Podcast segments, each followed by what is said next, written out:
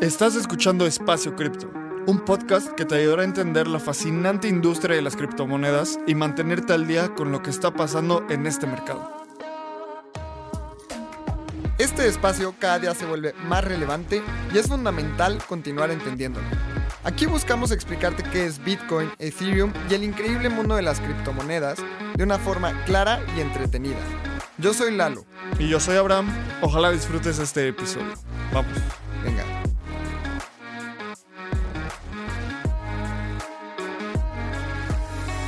Hola a todos y bienvenidos a un episodio más de Espacio Cripto. Y el día de hoy estamos recordando los viejos tiempos porque Abraham y yo estamos grabando un episodio, nada más él y yo. Creo que han habido muchas cosas que ha pasado en el ecosistema, nos gustaría hablarlo y aunque lo cubrimos normalmente los lunes a las 7 de la noche en nuestro en vivo de Navegando el Espacio Cripto, creo que es importante el entrar más a detalle en este tema y vamos a hablar del bear market, vamos a hablar de qué ha pasado las últimas semanas, el evento de entrando al espacio cripto, permissionless. Abraham, ¿cómo estás? Lalo, muy bien, muy bien, muchas gracias. Creo que hace mucho tiempo no grabamos un episodio como este y genuinamente me emociona. Estoy feliz porque han pasado demasiadas cosas en los últimos meses y ya es momento de que lo platiquemos. Creo que el principal punto a hablar o uno de los principales puntos a hablar hoy es el bear market. Ese periodo tan temido que sabíamos que iba a venir, que parece que ya llegó y por tanto tiempo tú y yo lo hemos platicado, así que como dices, hoy vamos a hablar sobre el bear market, empezar hablando del bear market, luego vamos a hablar un poquito de cómo la vida no se detiene en un bear market. No se detiene porque pasan cosas como permissionless, pasan cosas como entrando al espacio cripto. Entonces, hay que hablar de eso. Y antes de entrar en el episodio, vamos a escuchar un anuncio de nuestros patrocinadores. ¿Quieres llevar tu cripto trading al siguiente nivel y probar un protocolo descentralizado? Checa DYDX. DYDX es el mejor exchange de derivados descentralizado en donde podrás hacer trading tradicional con tus criptos y también tendrás acceso a herramientas de trading más avanzado como margen o trading perpetuo en Bitcoin, Ether, DOT y muchas criptos más. DYDX combina las mejores tecnologías para brindarte a ti las herramientas de trading que deseas. Con sus órdenes de mercado en Layer 2, tienes al alcance de tu mano los beneficios de la descentralización con la eficiencia y velocidad de un exchange centralizado. Todo esto con la privacidad y seguridad que los Zero Knowledge Proofs de Starkware brindan. Conecta tu cartera y empodérate como trader con las herramientas que DYDX tiene para ti. Bueno, pues, ¿qué es un bear market? Un bear market es cuando los precios tienden a estar bajando y que llevamos un periodo en el que los precios no favorecen al mercado alcista. Entonces, me gusta mucho como Game of Thrones, siempre este dicho, de los Stark de Winter is coming. Siempre sabíamos que iba a venir un mercado bajista, porque no todo puede subir todo el tiempo. Y siempre decíamos como, el, el, bear market ya viene, el bear market ya viene. Bueno, estamos ahorita en un bear market. Y por definición en los mercados financieros tradicionales, sabemos que cripto es un mercado financiero tradicional, pero con esteroides, con chochos, con... Ultra rápido y ultra poderoso, básicamente. Exacto. O sea, en un mercado tradicional, un bear market se caracteriza por una bajada del 30% desde su máximo histórico.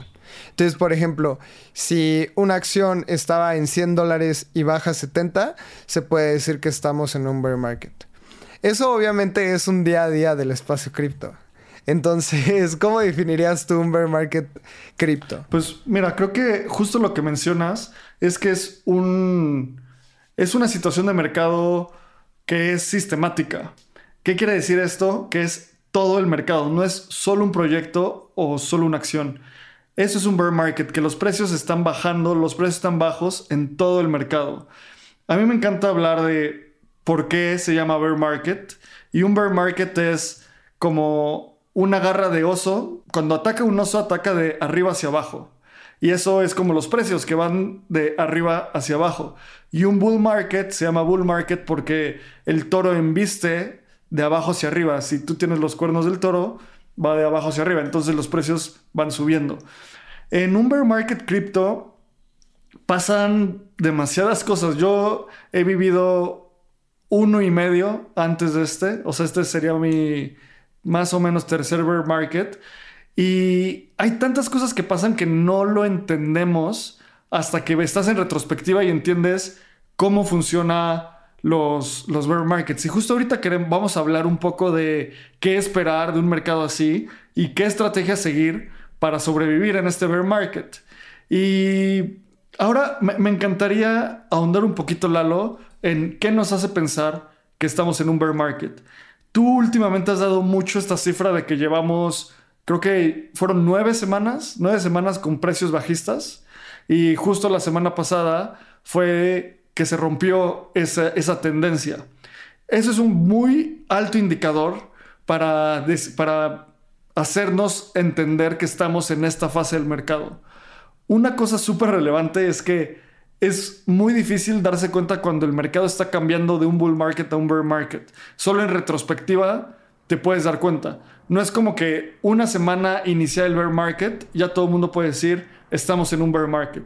Pero seis meses después podemos decir, ok, ya estas son señales de bear market, estas son tendencias de un bear market. Entonces, nueve semanas con precios bajando en Bitcoin, en Ether, en todos los activos principales nos hacen pensar eso. ¿Qué otras cosas tú has visto que nos hace pensar que estamos en un bear market? Creo que la el hecho de que muchos inversionistas estén saliendo del mercado. Hay mucha gente que está diciendo que ya no, no cree en el ecosistema, que cripto se vira a cero. Cuando empiezan a, decir que Bitcoin va a desaparecer, siento que es una gran señal del bear market. Porque eso no lo dice no lo dice la gente cuando está en un mercado alcista y Bitcoin subió desde 3.500 a casi 70.000 en menos de dos años, ¿no? En un bull market. Entonces, en ese momento, la gente no dice Bitcoin va a desaparecer, al contrario, es como Bitcoin va a ser la nueva economía a nivel global.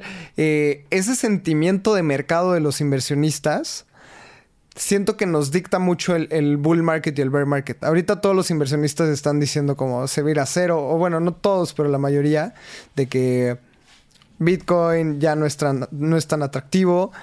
Y es al contrario, o sea, si, si algo te lo están ofreciendo a 60% de descuento en el supermercado, va a ser atractivo comprarlo. A comparación de que si te lo ofrecen a, no sé, 50% más caro que la semana pasada, pero todo esto juega en contra de la psicología de los inversionistas novatos o del mainstream media tradicional, ¿no? No sé, yo siento que esas son señales claras de que estamos en un bear market, que ahorita todo está muy despacio. Vemos proyectos como Terra que están... Murió básicamente. Básicamente murió. Entonces vemos una purga de proyectos y esa purga yo creo que vale la pena indagar en ella. Pero tú qué características ves normalmente que es un bear market? Yo veo un par de otras características en el bear market y es cuando te metes a ver los precios desde el máximo histórico de todos los activos en cripto, básicamente, tienen bajadas brutales. Bitcoin ha perdido 56% de su valor, Ether ha perdido 63% de su valor, cosas como ADA, Cardano, ha perdido el 80% de su valor, XRP el 88%, Solana el 84%, Doge el 89%, Polkadot el 83%, Avalanche el 83%. O sea, ese es para mí una gran, un gran indicador del bear market. O sea, un precio muy disminuido en casi todos los proyectos. Y muchas veces la gente se va con la finta y dice, bueno, 56% de pérdida en Bitcoin no es tanto, entendiendo que esta es una industria ultra volátil. Pero cuando todos los otros proyectos están en promedio o más o menos raspándole entre los 70s y 80% de pérdida, creo que es un altísimo indicador. Como el mercado ha demostrado, Bitcoin en un, bull, en un bull market es la que menos sube y en un bear market la que menos baja. Sí, lo que decías, subió 12 veces su valor, pero Avalanche, Solana y todos los Layer Ones subieron cientos o miles de veces su valor, ¿sabes? Entonces, Bitcoin es un, un activo, se puede decir, un poco más seguro porque tiene mucha menos volatilidad, aunque su volatilidad es gigante contra los mercados financieros tradicionales, pero es menos volátil en el, en el espacio cripto y además tiene toda esta narrativa de ser un oro digital no solo es una criptomoneda de un protocolo o, de un proyecto, sino es el, futuro oro digital. Otra cosa que veo también es el sentimiento de mercado. Lo puedes ver en Twitter. Todo el mundo habla de, del bear market y antes era todo wag me diversión, era todo we're, we're all gonna make it, todos vamos a lograrlo. Y hoy empezó a haber cosas como we're all gonna be okay, o sea, todos vamos a estar bien, no se preocupen. Entonces estas narrativas cambian y es otro gran indicador de que estamos en un bear market. Y creo que uno de mis indicadores favoritos, en retrospectiva y habiendo estado en un par de bear markets, tiene como fases, las narrativas tienen como fases. De repente, ahorita estamos en la etapa donde la gente empieza a hacer un countdown hacia el halving de Bitcoin. Cuando estamos a eso, digo como, bueno, ya, ok, la gente está vislumbrando el halving, entonces eso, esta es una fase del bear market. Luego vienen todas estas narrativas. En un par de semanas o en algún momento del bear market vamos a empezar a ver cómo la gente dice como, es que lo importante es blockchain, no cripto. Y ok, ya vimos esa narrativa. estamos aquí por la tecnología, no por el dinero. Y, y, no solo eso, sino estamos aquí por la, por la tecnología del blockchain que el blockchain es esta base de datos descentralizada o base de datos distribuida y dicen cripto no es tan importante, pero implementemos blockchain en la industria pesquera, en la industria financiera, en la industria minera, en la industria de retail. Y sabemos que sí, la tecnología del blockchain es importante, pero lo más importante es la descentralización. Entonces, ahí es por qué cripto es tan relevante como que todas estas cosas nos hacen pensar que estamos en un bear market y ya que creemos estar en un bear market, ¿qué podemos esperar? O sea, ya bajaron los precios, ya la gente está nerviosa tal vez. ¿Qué esperamos? ¿Tú qué esperas de este bear market, Lalo? Yo espero una etapa de calma, porque ahorita vemos como mucho pánico, vemos eh, gente diciendo que lo ha perdido todo con Terra y pues obviamente sí es un suceso muy doloroso para muchos inversionistas. Gente que entró en el top de Solana o, de Polkadot ya ha bajado 80%. O sea, toda esta gente como sufriendo, después se va a calmar. Va a decir, bueno, va, va a captar que si es un inversionista a largo plazo, las cosas van a mejorar. Si estuvo aquí nada más por el dinero rápido, se va a ir del ecosistema y va a dejar de hacer ese ruido. Y va a haber un periodo de mucha calma. Es muy importante mencionar que los bear markets duran cierto tiempo. O sea, no es nada más de nueve semanas y ahorita, no sé, si tú piensas que ya llegó el piso, mañana no va a estar en 70 mil dólares Bitcoin otra vez. O sea, normalmente es un periodo de calma, de consolidación. Los proyectos empiezan a entender que estamos en un bear market y empiezan a construir para ello. Eh, empieza a haber esta este pensamiento muy acertado de pensar a largo plazo. Por ejemplo, Optimism. Tuvimos el, airdrop hace muy poco y se me hizo muy interesante cómo ellos estaban haciendo una estrategia de al menos para cuatro años. Ellos no están pensando que va a haber un bull market en un año y se van a salvar y el token se va para arriba. Creo que esto es muy sano para todos los proyectos y para toda la gente que entra al ecosistema cripto, darse cuenta que cripto no es una forma de hacerse rico rápido. Y en los bear markets es cuando la gente se da cuenta y es cuando la gente que en verdad está por la tecnología, por la metodología, por la filosofía, se quedan por mucho tiempo y la gente que estuvo por el dinero rápido se va. 100% de acuerdo. Y creo que otra cosa que esperar en, en un bear market es lanzamiento de más productos. Y creo que tú y yo podemos hablar de primera mano estando en empresas de tecnología, como en un bear market se escala para soportar la demanda. Porque todo el mundo quiere comprar Bitcoin, todo el mundo quiere entrar, todo el mundo quiere abrir una cuenta. ¿En un bull market? En un, en un, en un bull market, sí. En un bull market todo el mundo quiere usar esta tecnología. Y a veces los protocolos o las empresas construyen por años para soportar esta demanda y no llega y de repente llega en semanas. Entonces hay que estar muy concentrados en eh, soportar esta operación. Y en un bear market las cosas se calman y la gente empieza a construir, empieza a desarrollar nuevos productos. Todo el DeFi Summer, que fue como una de las cosas que arrancó el bull market, se construyó durante el bear market anterior. Uniswap salió durante el bear market eh, y se logró hacer el deployment. Aave fue una ICO y luego fue en el bear market donde construyó todo este tipo de cosas. O sea, Compound justo empezó en un, bear market y luego el protocolo fue implementado después. Entonces pasa mucho de esto, muy, muy frecuentemente en un, en un bear market. Por eso mucha gente le emociona el bear market. No sé si es tu primer bear market, tal vez vas a estar un poco ansiosa, un poco ansioso, viendo cómo tus ahorros se bajan. Yo me acuerdo en el bear market pasado que estaba a punto de vender Bitcoin bajísimo. Yo decía, es que me duele, no quiero hacerlo y afortunadamente no lo tuve que hacer y en retrospectiva fue una excelente decisión. Y bueno, de nada, nada de esto son consejos de inversión, solo es entender cómo son ciclos económicos.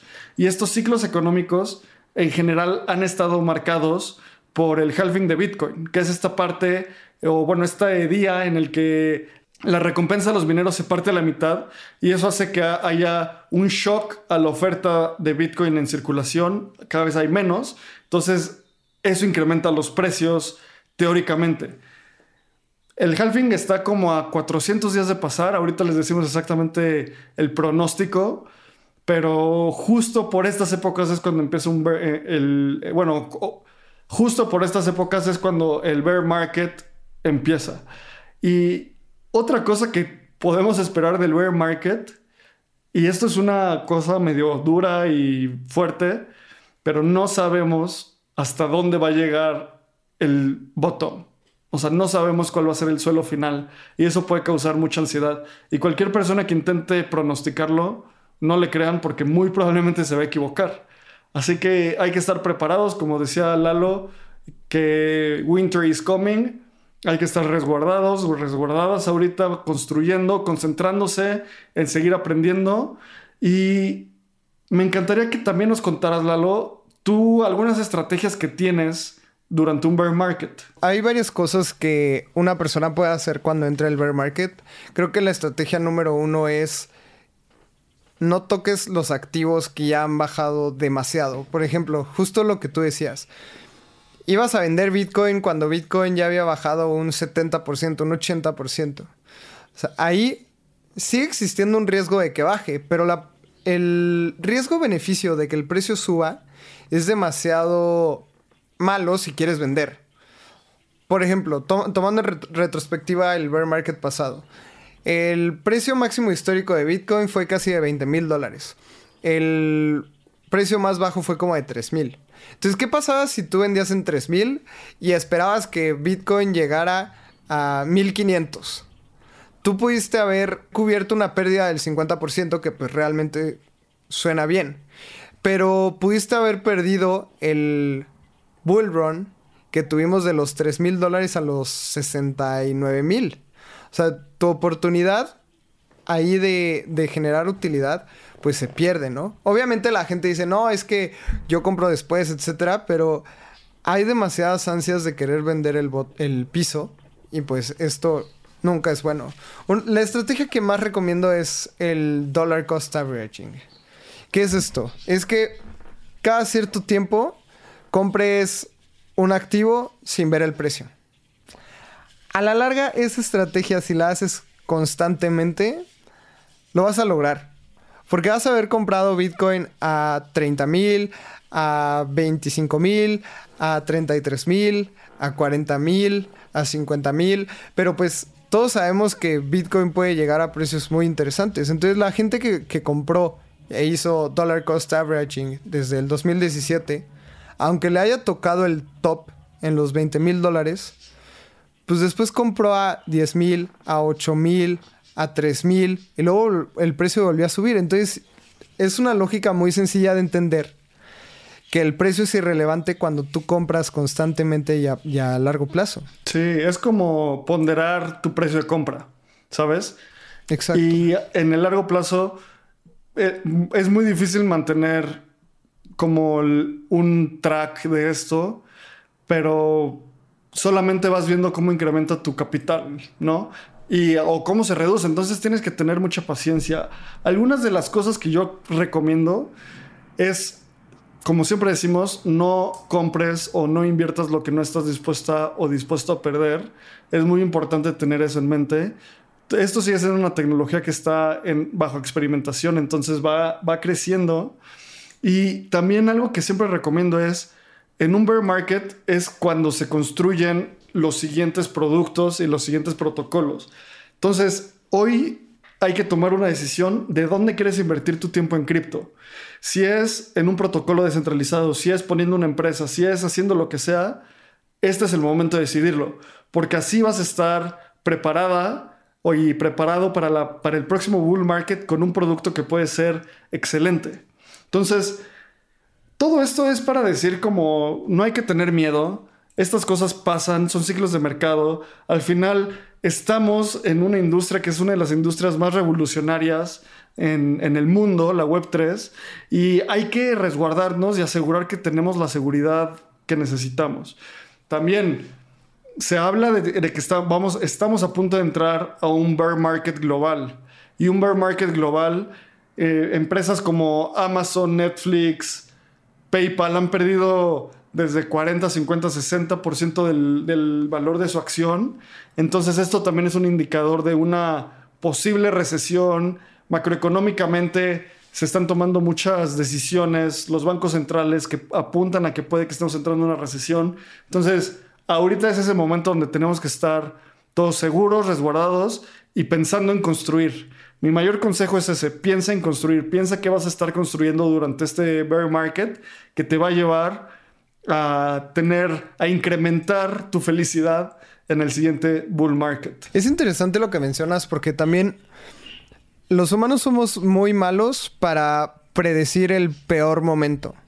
O sea, decimos, vamos a entrar a un bear market, pero vemos acciones como PayPal que han bajado 75% desde su máximo histórico y decimos, lo analizas fríamente y dices, en verdad puede estar peor.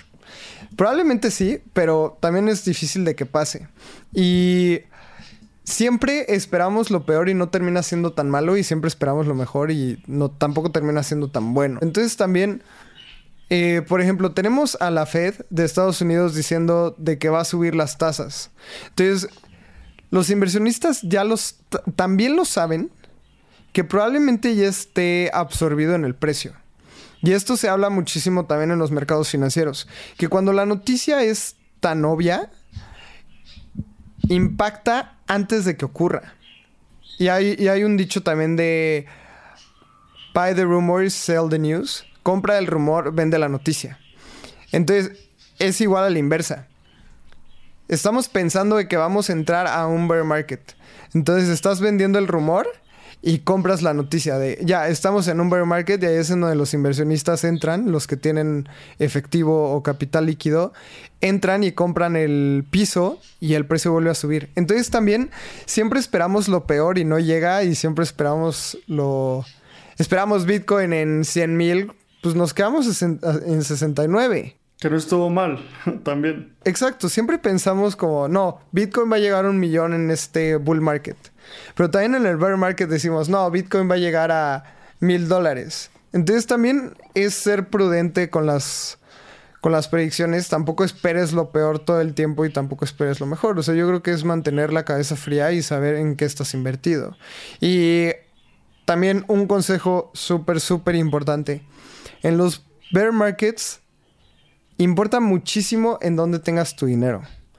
Si el proyecto es malo, puede que desaparezca. O sea, ya lo vimos con Terra.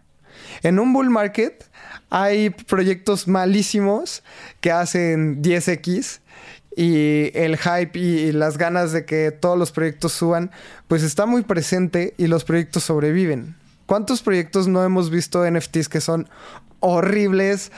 Hay unos proyectos que dice, no hay comunidad, no hay Twitter, solo NFTs. Y los NFTs son horribles y nada más lo mantiene el hype.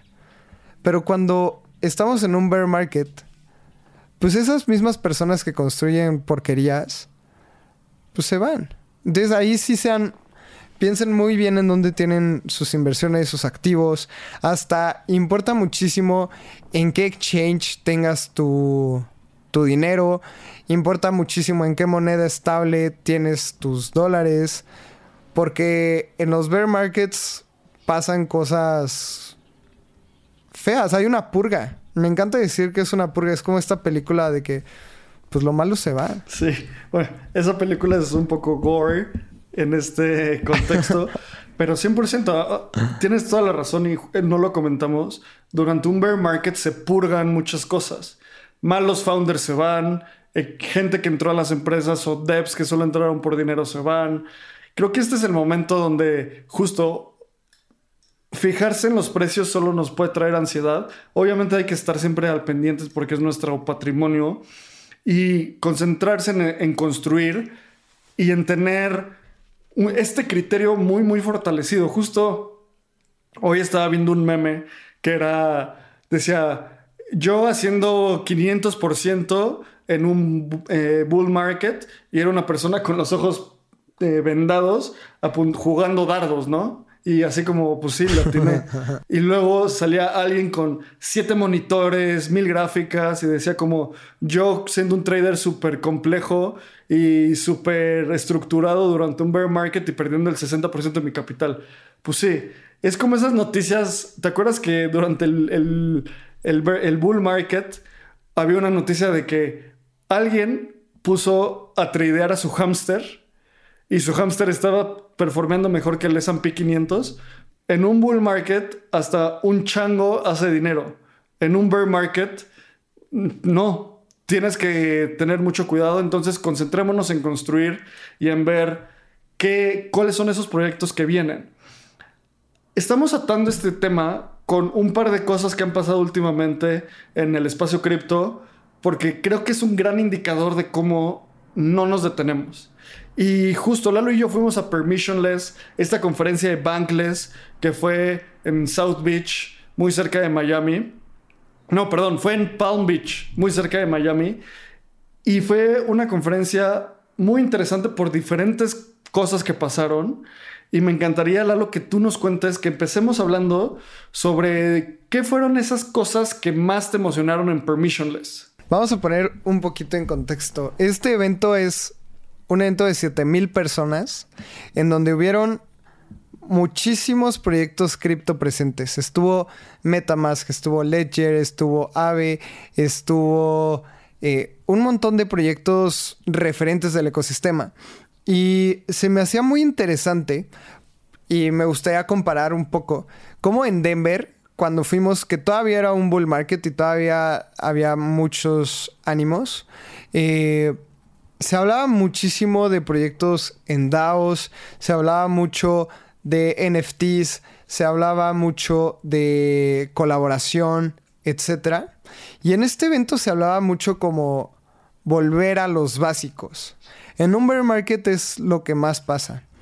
Tú vuelves a invertir en Bitcoin, dejas de buscar altcoins que te puedan dar un 20x en una semana y prefieres cuidar tu capital. Entonces yo creo que lo que más vi en, en Permissionless fueron cosas muy sencillas, pero que aún así es muy poderoso. Por ejemplo, Notional es un proyecto DeFi en donde puedes invertir a tasas de interés fijas.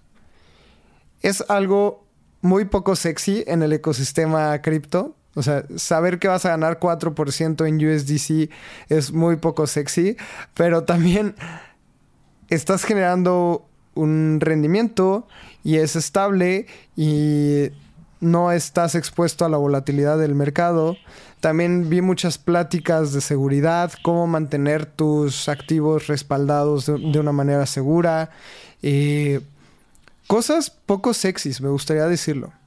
Pero que al final son pieza clave de la estructura del ecosistema.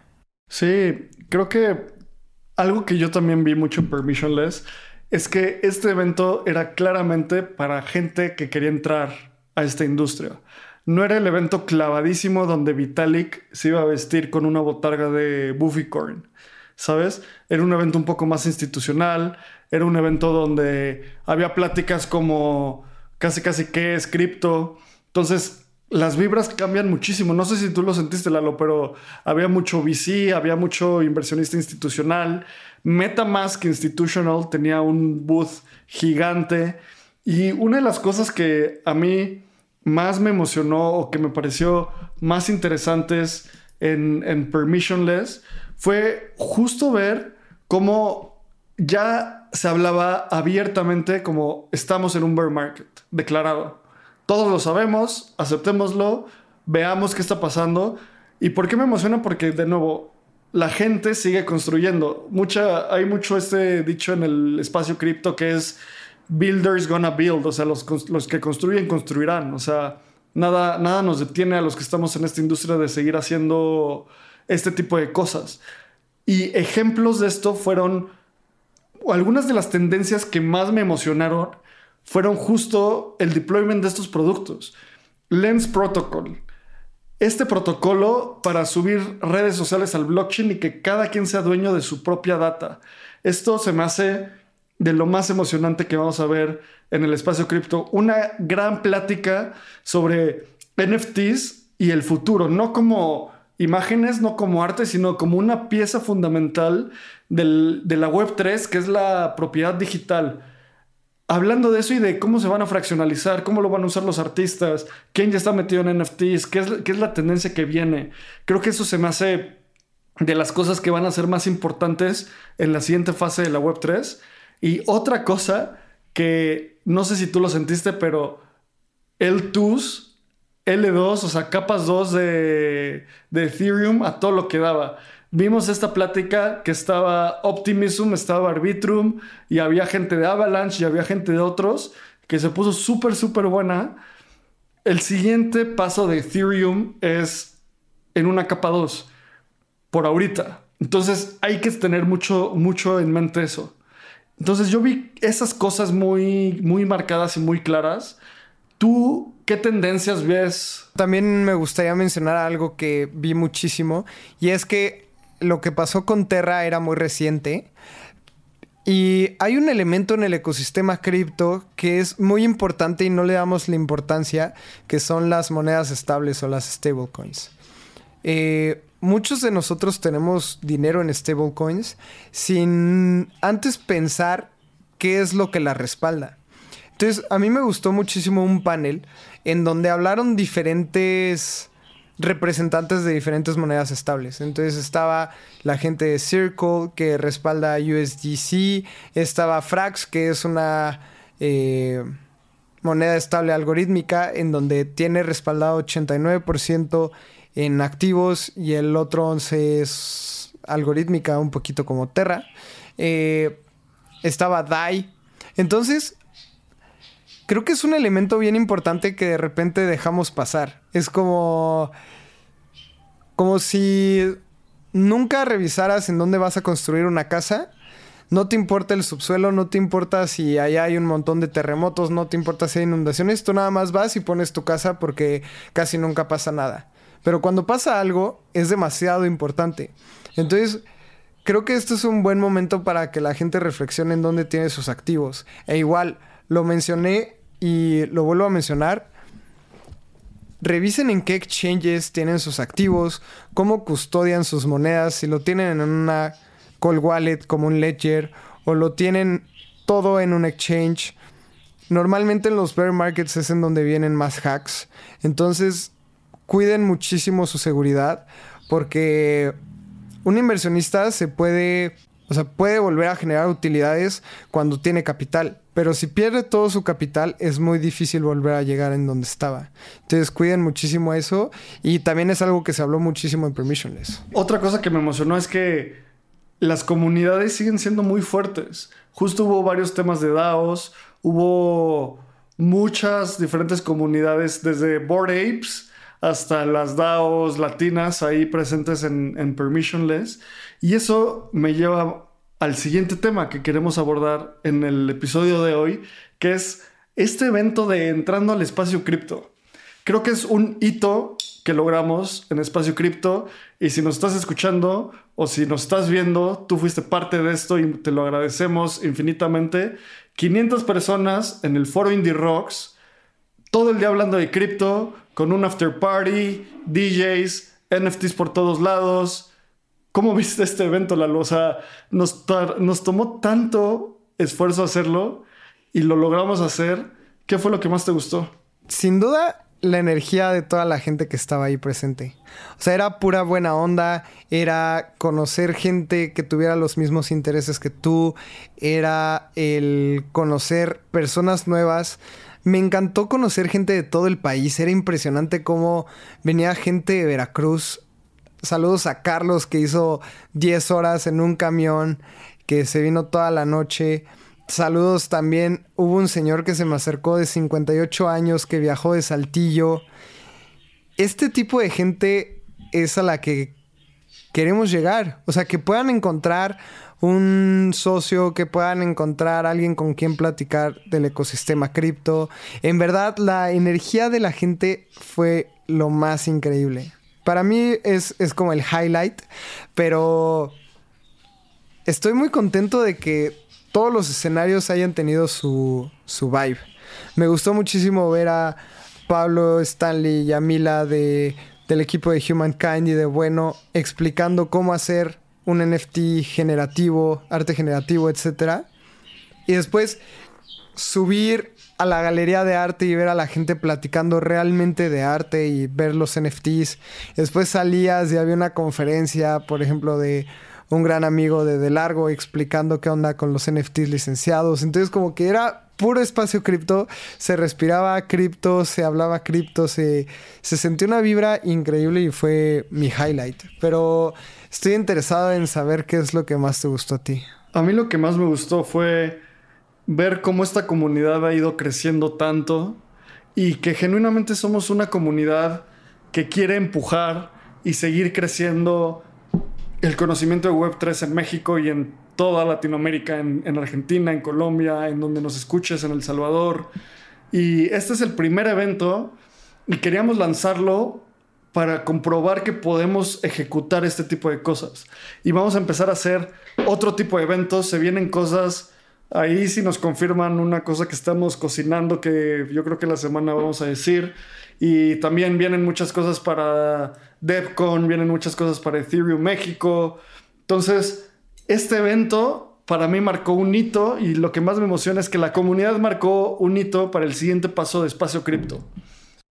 Lalo y yo estamos pensando en qué viene, justo para que toda la gente que está en esta industria y todas las personas que están en esta comunidad vean el siguiente valor de espacio cripto y vamos a hacer Estamos planeándolo, estamos haciendo las estrategias, pero viene algo importante. Entonces, toda esta comunidad es lo más importante para nosotros y también quiero hablar de qué temas fueron los que más emocionaron. Y creo que algunos de los temas que más emocionaron, para mí el highlight fue justo el taller de Pablito Stanley y Mila. Fue uno de los, estaba lleno por completo, gente arriba viéndoles. Entonces, hay como una gran admiración hacia el equipo de Bueno y de Humankind.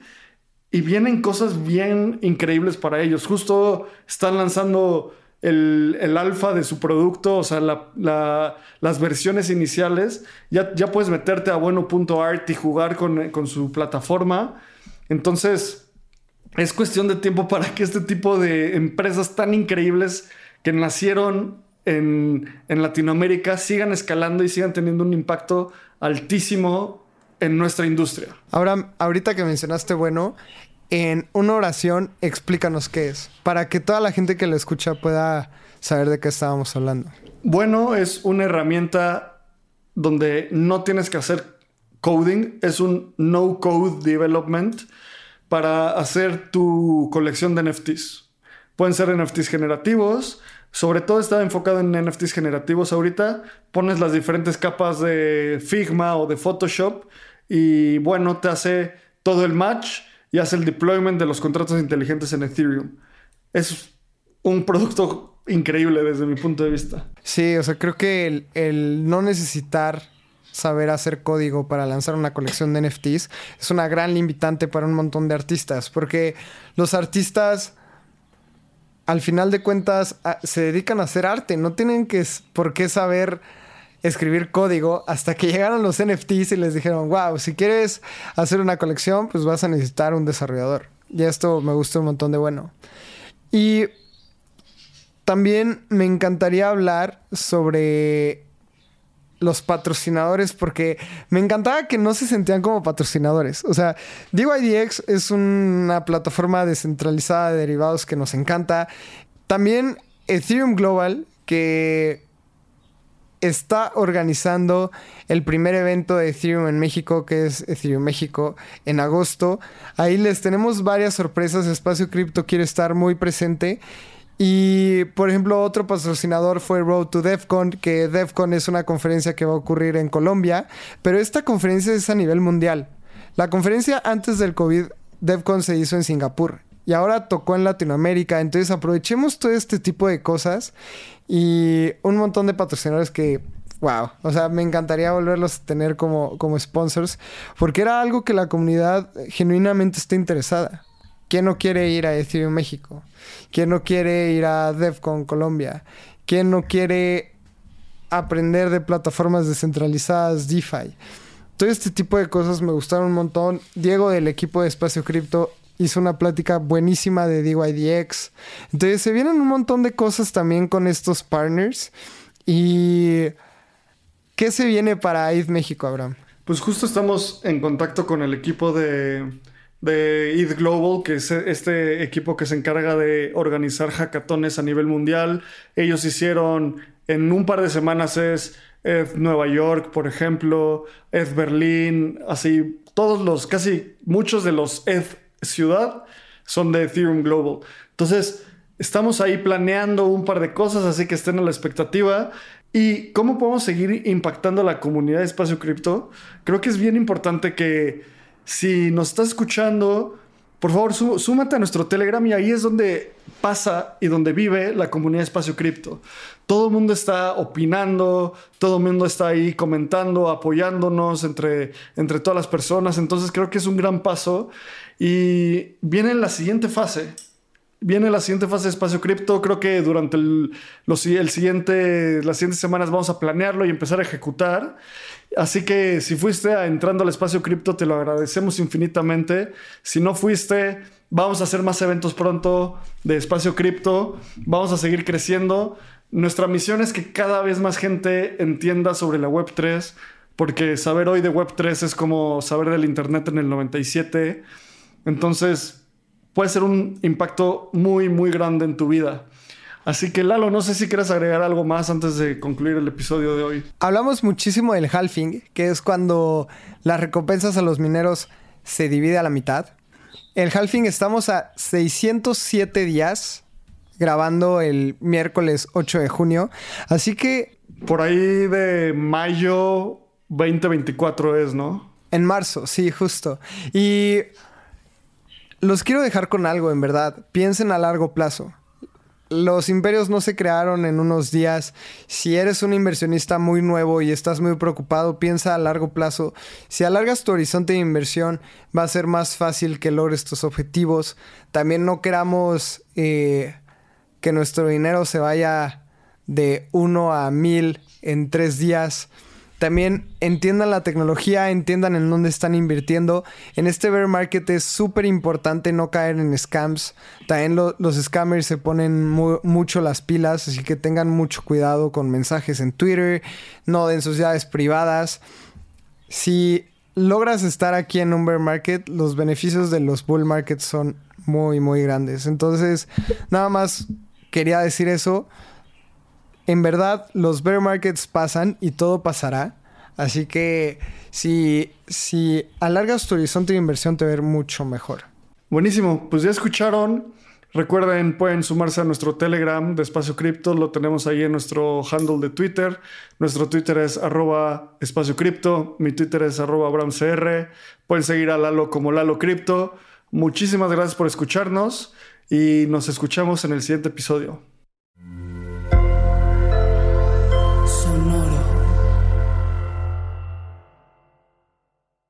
Este guion de Mundo Futuro lo escribió una inteligencia artificial. Imagina un mundo donde la tecnología se convierte en una extensión natural de nuestras vidas. Donde cada experiencia se eleva a niveles inimaginables de simplicidad. Un mundo donde los límites se desdibujan y las ideas se hacen realidad con un solo toque. El mundo cambiará más en los próximos 10 años que en los últimos 100. Yo soy Jorge Alor. Yo Mario Valle. Y yo Jaime Limón. No te pierdas Mundo Futuro, el principio del fin. Disponible en cualquier plataforma de podcast. Mundo Futuro, Mundo Futuro.